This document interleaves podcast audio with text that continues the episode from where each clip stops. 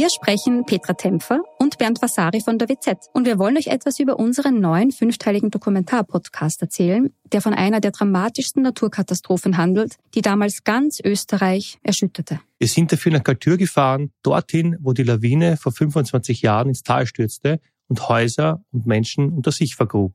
31 Menschen starben, darunter zahlreiche Kinder. Wir haben nach Antworten auf die Frage gesucht, wie es überhaupt zu dem Unglück kommen konnte und wer damals die Verantwortung getragen hat. Gibt es überhaupt einen Schuldigen? Die Kaltürer haben uns auch erzählt, wie sie die Tage nach der Katastrophe erlebt haben. Der damalige Bürgermeister war übrigens Anton Matle, der heute Landeshauptmann von Tirol ist. Ihr könnt unseren Podcast Galtür, der weiße Tod unter wz.at hören und auf allen Plattformen, wo es Podcasts gibt.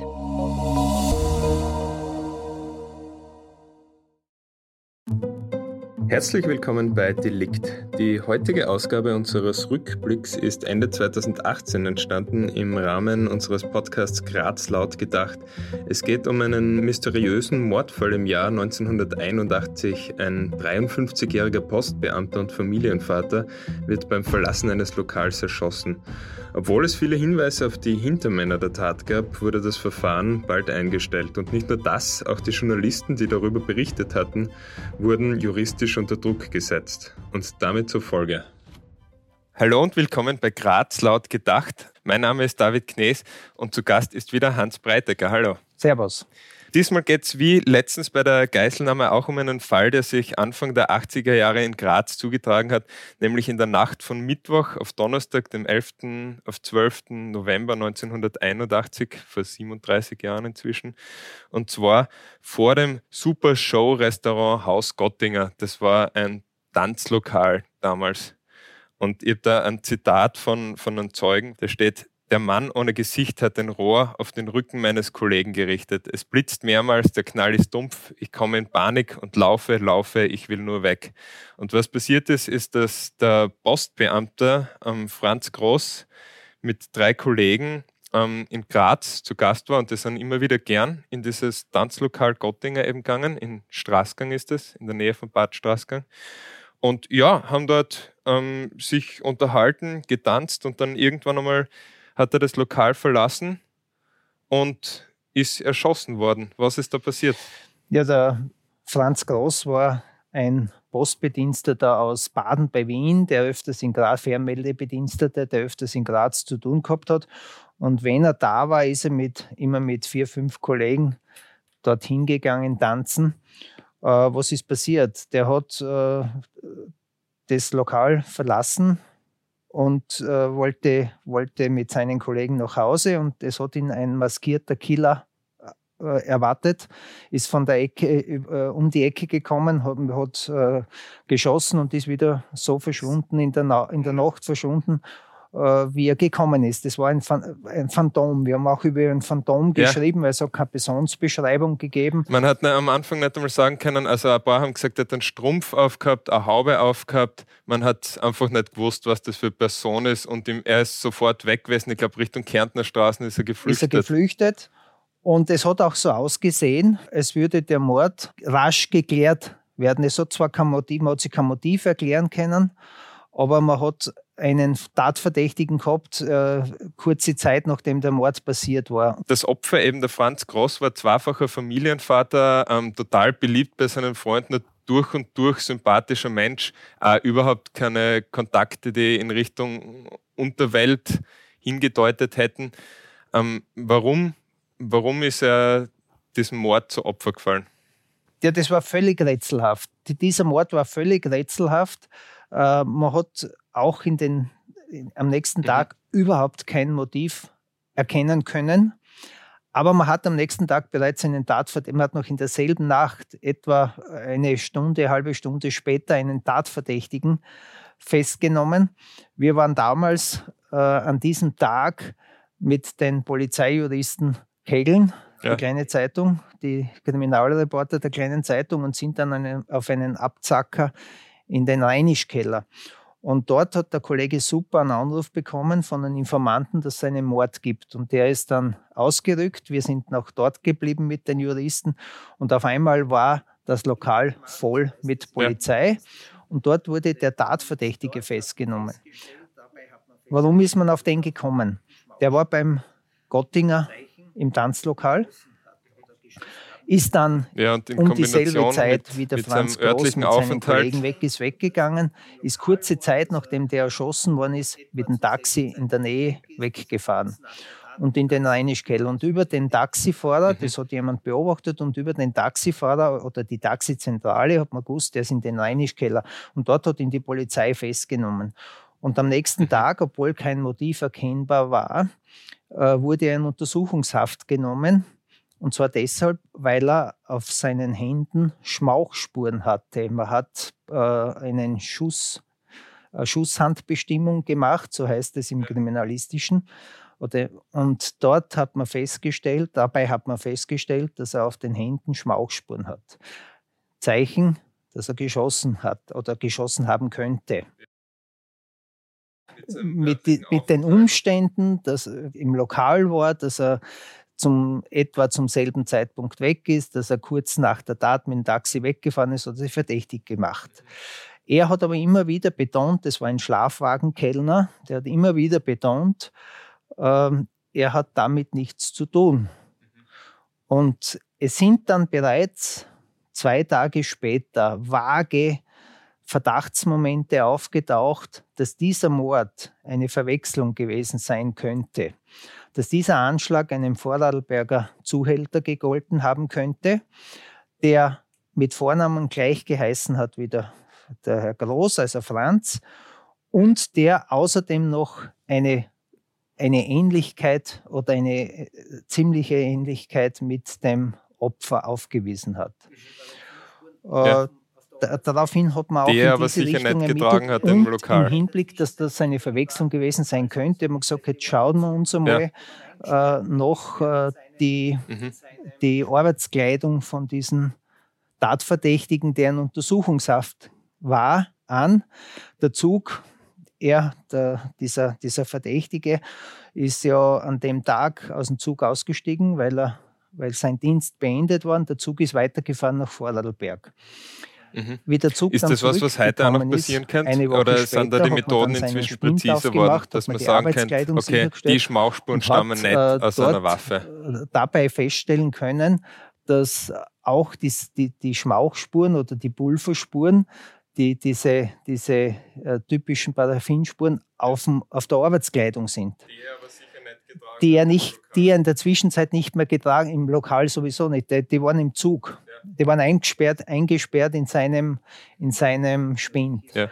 Und das war dann letztendlich anzuwenden, äh, aber das, das war bis dorthin, hat man, das, hat man das offenbar nicht so gewusst oder gekannt. Und dieser, dieser Mann hat sich dann eigentlich, äh, ich habe dann zwei, drei Jahre später mit ihm einmal eine Reportage gemacht, aber der hat sich psychisch überhaupt nicht erholt.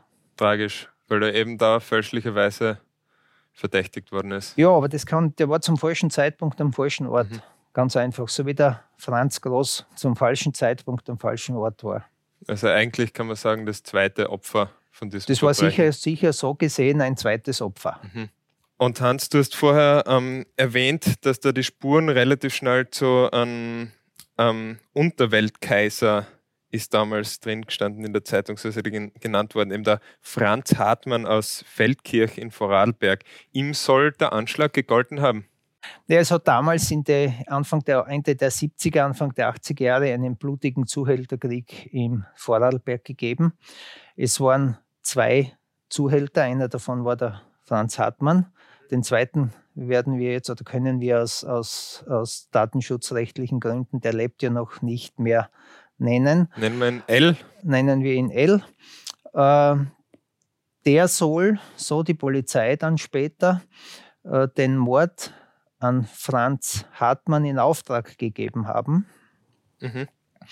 Und es war dann ein Grazer Unterwelt, Unterweltler dabei und ein äh, Mitglied der mailändischen Mafia, der Todesschütze, man später fest identifizieren können, Mhm. feststellen können, der kam von der Mailänder Mafia. Die Klick hat sich gekannt.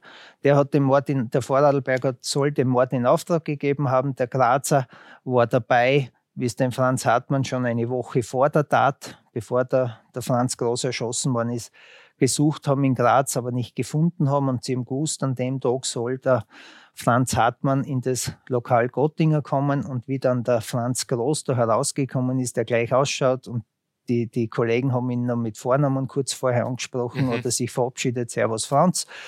Äh, und dann hat, dann hat er geschossen. Mhm. Ähm, man, hat, man ist dann dieser Spur nachgegangen. Es hat aber, die Ermittlungen haben sich dann bald äh, sehr schwierig als sehr schwierig erwiesen. Dieser L hat gute Kontakte zur Vor Vorarlberger Szene gehabt, also mhm. nicht nur Szene, sondern auch zur Polizei gehabt oder Gendarmerie gehabt und hat, war immer informiert über den neuesten Stand der Ermittlungen. Und wir haben, es hat auch vorher schon Blutdaten gegeben. Einmal ist der Hartmann beschuldigt worden, einmal ist wieder er beschuldigt worden. Es ist aber nie was herausgekommen. Ja. Und das war eben die Spitze des Eisberges. Da haben wir gesagt, er hat, er hat sich auch, der El hat sich vorher auch geäußert, einer von uns beiden ist zu viel, einer muss weg. Ja. Das hat man dann schon äh, eingebaut in die Ermittlungen. Das hat sich dann schon bestärkt, dass da was gelaufen ist. Und der, der L hat ja auch vorher, glaube ich, schon zwei Mordanschläge überlebt, unter anderem eine Autobombe, glaube ich, die die Mechaniker zufällig entdeckt haben, die gekoppelt war mit dem Zigarettenanzünder und zu seinem Glück war er eben Nichtraucher und so ist die Bombe nicht hochgegangen und anscheinend beim Pickel machen oder was auch immer, haben sie diese Bombe gefunden. Also man sieht schon, es hat da vorher Streit gegeben. Es hat vorher schon Blutdaten gegeben ja. oder zumindest versuchte Mordanschläge mhm. gegeben. Äh, ob das jetzt echt war, ob, ob der die Bombe selber da hinauf mhm. äh, gegeben hat, um den anderen verdächtig Aha. zu machen, das hat man ja eigentlich nie geklärt. Ja. Es hat dann aber auch nach der Tat in Graz äh, noch Schießereien gegeben äh, letztendlich ist dieser, um, um die, das, das Schicksal, sage ich jetzt einmal, von Franz Hartmann abzukürzen äh, oder zu schildern, letztendlich äh, hat das dann damit geändert, dass äh, der Franz Hartmann wegen versuchten Mordes zu einer langjährigen Haftstrafe verurteilt worden ist. Mhm. Versuchten Mord an den L. Er hat es zwar immer bestritten, aber es hat ja auch Tote gegeben. Ich glaube, da ist sogar ein Leibwächter erschossen worden von, von, vom El. Mhm. Und der ist dann irgendwann einmal tot aufgefunden worden in seiner Zelle nach Jahren. Das war dann das Ende, aber das war viel, viel später. Das war das Ende dann des Franz Hartmann. Ja. In der Zwischenzeit hat es aber viele, viele Gerichtsverfahren gegeben, medienrechtliche Gerichtsverfahren. Wir haben, die Polizei hat dann uns dieses Ermittlungsergebnis zugetragen, weil die Ermittlungen von oben herunter immer wieder behindert worden sind. Und die, die, die Mordermittler wollten eben die Öffentlichkeit hinter sich haben, wollten, dass die Medien hinter ihnen stehen und haben uns diese diese Fakten zugetragen. Mhm. Wir haben dann darüber berichtet, der Kollege Super und ich, und waren dann letztendlich die, die vor Gericht gestanden sind. Wir sind geklagt worden, medienrechtlich vom Herrn L., vom Grazer Zuhälter und Unterwälder und der nur der, der Schütze aus Mailand war untergetaucht. Der, der, mit dem haben wir keine Berührungspunkte gehabt. Damals noch, aber anderen. persönlich angeklagt, das muss man vielleicht dazu sagen. Heute übernimmt das ja die Zeitung als solche. Ja, die Zeitung als solches hat es damals auch übernommen, aber damals war man noch persönlich nach dem Mediengesetz persönlich angeklagt. Und wir sind, es hat einen Medienrichter gegeben, der hat uns äh, zu Beginn der Verhandlung gesagt, der war sehr medienfeindlich eingestellt, hat uns zu Beginn der Verhandlung gesagt, äh, Burschen, ich verurteile euch heute. Äh, soll sich das Oberlandesgericht Kopfzerbrechen machen. Das war immer seine Aussage. Wir sind verurteilt worden. Mhm. In Graz, ihr redet jetzt von Graz, weil ja. wir waren ja auch in Klagenfurt angeklagt. Und das Oberlandesgericht hat dann immer aufgehoben. Wir sind nie vorbe ich bin nie vorbestraft, ich bin nie verurteilt, äh, recht, rechtskräftig ja. verurteilt worden, der Kollege auch nicht, aber wir sind immer vor, als Angeklagte auf der Anklagebank gesessen und der Grazer Zuhälter ist in Handschellen vorgeführt mhm. worden, hat sich dort hingesetzt, wo im, im Strafverfahren, es war ja Zivilverfahren, mhm. was uns betroffen hat, äh, wo im Strafverfahren der Staatsanwalt sitzt. Äh, und also er ist als Ankläger in Handschellen aufgetreten? Er ist als, als, Kläger, als Kläger in Handschellen aufgetreten. Also haben sie nicht mehr vorgeführt, dann haben sie es ihm schon runtergenommen, logisch, ja. Äh, während der Verhandlung.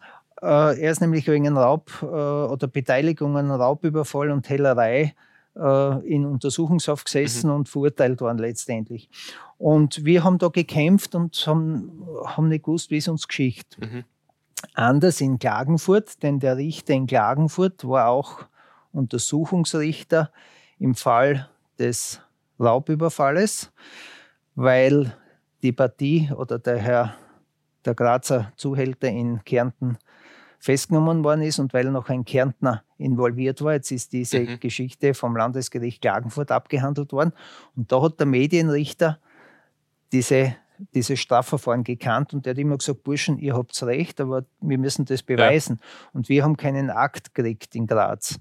Das ist unter Verschluss gehalten worden. Wir haben dann nur Teile dann hat einmal der Untersuchungsrichter ausgesagt, Teile vom Akt äh, zur Verfügung gestellt gekriegt. Dann hat der Untersuchungsrichter ausgesagt, einmal kurz. Und äh, dann ist ein anderer Medienrichter gekommen und dann hat das für uns zum Laufen angefangen, langsam. Aber wir haben da, glaube ich, sicher eineinhalb bis zwei Jahre prozessiert. Und äh, letztendlich ist nichts herausgekommen. Ganz, ganz, kurz noch, worum ist gegangen? Also ihr, ihr, seid beschuldigt worden, da falsche Vorwürfe veröffentlicht ja, genau, zu haben. Genau, wir, haben, äh, wir sind beschuldigt worden. Äh, die, die Gegenseite hat behauptet, das stimmt alles nicht, dass da ein, ein Mailänder Kiel angeheuert worden ist, mhm. dass der Anschlag den Franz Hartmann gegolten hätte. Mhm. Äh, und wir haben einfach uns was aus den Fingern gesaugt. Mhm.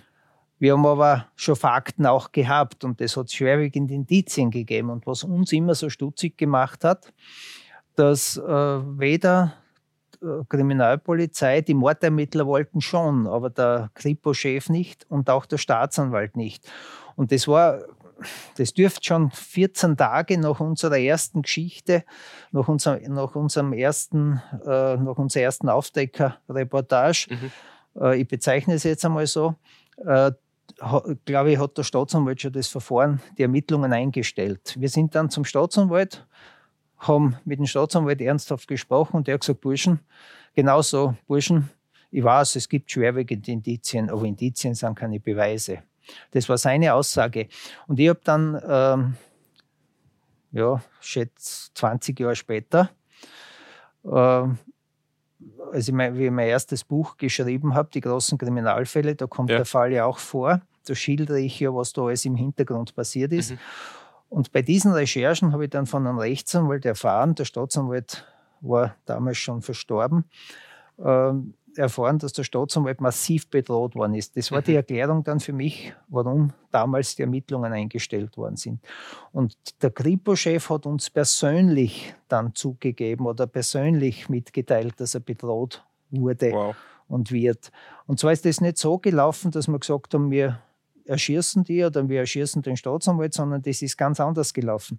Der mhm. Staatsanwalt wurde in der, in der Sauna angerufen von den mhm. Betroffenen, von einem der Betroffenen. Und da wurde ihm mitgeteilt, deine Enkelin geht jetzt von der Schule weg. Wir wissen, was sie für Kleidung tragt. Wir wissen, was für Schultasche sie hat. Also so subtile Drohungen, so indirekte Drohungen. Es könnte mit, dem, mit deiner Enkelin was passieren, wenn die Ermittlungen nicht eingestellt werden. Und beim, der Kripo-Chef hat uns persönlich, das war schon in den 80er, Mitte der 80er Jahre, wie sich teilweise der Schütze dann in Graz aufgehalten hat, was wir gewusst haben, mitgeteilt, bloß die Finger davon. In diesem Raum, in seinem Büro hat er gemeint, in diesem Raum sind sie an mich herangetreten und haben gedroht, dass sie meiner Enkelin was tun. Also vom Kripo-Chef haben wir es gewusst, vom Staatsanwalt habe ich es 20 Jahre, also dass der Staatsanwalt bedroht worden ist, so wie 20 Jahre später erfahren. Ja. Wie ist es dann weitergegangen? Also ist es dann doch noch zur Anklage gekommen? Äh, wie ist das weitergegangen? Wir haben dann teilweise Verfahren gewonnen, teilweise waren, das, waren die Verfahren noch offen. Von den medienrechtlichen Von den Medienrechtlichen, wir, sprechen von den Medienrechtlichen. Das andere ist eingestellt mhm. worden, das habe ich ja schon gesagt. Der Staatsanwalt hat 14 Tage, nachdem unser erster Artikel äh, erschienen ist, äh, oder, oder nicht, ja, der erste Artikel, äh, wo wir geschildert haben, wie das gelaufen ist. Mhm. Und wer die Verantwortlichen sind, hat der Staatsanwalt eingestellt. Aber das, das ist auch später dann nie mehr. Ist nie mehr aufgerollt worden. Das ist ungeklärt bis heute, offiziell ungeklärt Aha. geblieben. Es hat dann sogar noch eine Kronzeugin gegeben, die dabei war, eine Prostituierte, die dabei war seinerzeit, wie es den Franz Hartmann in Graz gesucht haben, die hat ausgesagt. die ist dann von mehreren Leuten, das war schon im Zuge des Medienverfahrens, Ja. von mehreren Leuten im Aufzug bedroht worden, von sechs Italienern. Die Italiener, da war auch der Todesschütze dabei. Äh, die sind dann wegen Nötigung zur Verhaftung ausgeschrieben worden. Es ist aber nie zu einer Verhaftung gekommen. Die, sie noch, die haben sie wieder nach Italien abgesetzt. Mhm. Es ist nur der, der mutmaßliche Täter, sage ich jetzt, ähm, später, ich glaube sieben Jahre später, nach dieser Tat in Rom wegen Suchgifthandel verhaftet worden Mhm. und der hat dann dort äh, sieben oder acht Jahre Freiheitsstrafe ausgefasst. Aber für Aber diesen Mord hat er sich nie Für verantworten diesen Mord müssen. hat er sich nie verantworten müssen. Er ist nie nach Österreich ausgeliefert worden, er ist nie verhaftet worden Und äh, der Auftraggeber auch ebenso nicht. wenig. und der Auftraggeber eben nicht, weil, es ein, weil das Verfahren Mhm. Mitte der 80er Jahre, nachdem wir, wie gesagt, geschrieben haben, dass er Meiler in der Mafia-Kille im Auftrag des Vorarlberger Zuhälters in Graz gemordet hat, äh, ist das Verfahren eingestellt worden. Mhm. Es sind da massive, massive Bedrohungen, äh, massive Drohungen gelaufen gegen Kripo-Chef und gegen ähm, Staatsanwälte sind auch wir bedroht worden, aber wir, wir sind nicht so, wir sind auch nicht direkt bedroht worden. Es ist uns Mhm. nur immer nahegelegt worden, nichts mehr zu schreiben. Und damals, so Mitte der 80er Jahre, so zwei, drei Jahre nachdem der Mord passiert ist in Graz, wollte dieser Vorarlberger Zuhälter wieder mit den Italienern zusammen äh, ein, ein Geschäft in Graz aufbauen, ein Rotlichtgeschäft in Graz. Und deshalb war der Killer auch in Graz immer wieder. Und das haben wir gewusst und das haben wir auch der Polizei gesagt. Und im Zuge dieser Hinweise hat uns der Kripo-Chef gesagt, lasst die Finger davon, denn mich haben sie in diesem Raum bedroht. Da hat die italienische Mafia bzw. diese Unterweltszene aus Vorarlberg ihre Finger so weit in der österreichischen Justiz gehabt, dass eigentlich ein Mordfall, der am Rande der Klärung gewesen ist, ähm, dann nie ja, verurteilt worden ist. Ich traue mir nicht zu sagen, ich bin überzeugt, dass die italienische Mafia damit nichts zu tun gehabt hat. Ja. Das, das war nur ein, ein, ein Mitglied der Mailänder Mafia, der aber den Vorarlberger gekannt hat, der den Mhm. Grazer Zuhälter gekannt hat und den als Schützen organisiert haben. Aber die Mailänder Mafia hat da sicher nicht Okay. die Finger im Spiel. Da war der Franz Hartmann, glaube ich, zu, äh, zu kleiner Zuhälter in Vorarlberg. Das ist rein um diese Vorarlberger Zuhälter-Szene gegangen, um diese, ums Geschäft im Rotlichtmilieu. Milieu. Und, und die haben halt den beauftragt. Die waren der Grazer äh, Zuhälter war ja wieder mit dem Italiener befreundet sogar. Und so ist die Verbindung. Und dann ist eben, wie das, wie das war, da war ja, wie wir das, wie wir da aufgezeigt haben, äh, den, den wahren Hinter oder den, den vermutlichen wahren Hintergrund äh, ist ja der Grazer Zuhälter schon in Untersuchungshaft gesessen wegen dem Raubüberfall. Mhm. Aber die Kontakte zum Italiener waren da und dann ist der italienische Schütze, der mutmaßliche Täter, mit fünf anderen Bekannten von ihm aufgetaucht und haben die Kronzeugin bedroht. Und geändert hat das Ganze dann äh, urplötzlich, als der, äh, der, der L aus Vorarlberg alles zurückgezogen hat und dann waren die, die, die Me- Medienverfahren beendet, Verfahren Mhm. beendet. Damit war der Fall quasi. Damit war der. Fall für uns abgeschlossen und, dann, und für die Justiz war es ja vorher schon abgeschlossen. Also für die Strafjustiz war es ja vorher schon abgeschlossen. Wir haben dann immer wieder äh, Versuche unternommen, dass das neu aufgerollt wird, aber es ist nie gelungen. Mhm. Danke, Hans Breitegger, für das zweite Gespräch über Kriminalfälle in Graz. Danke fürs Zuhören und bis bald.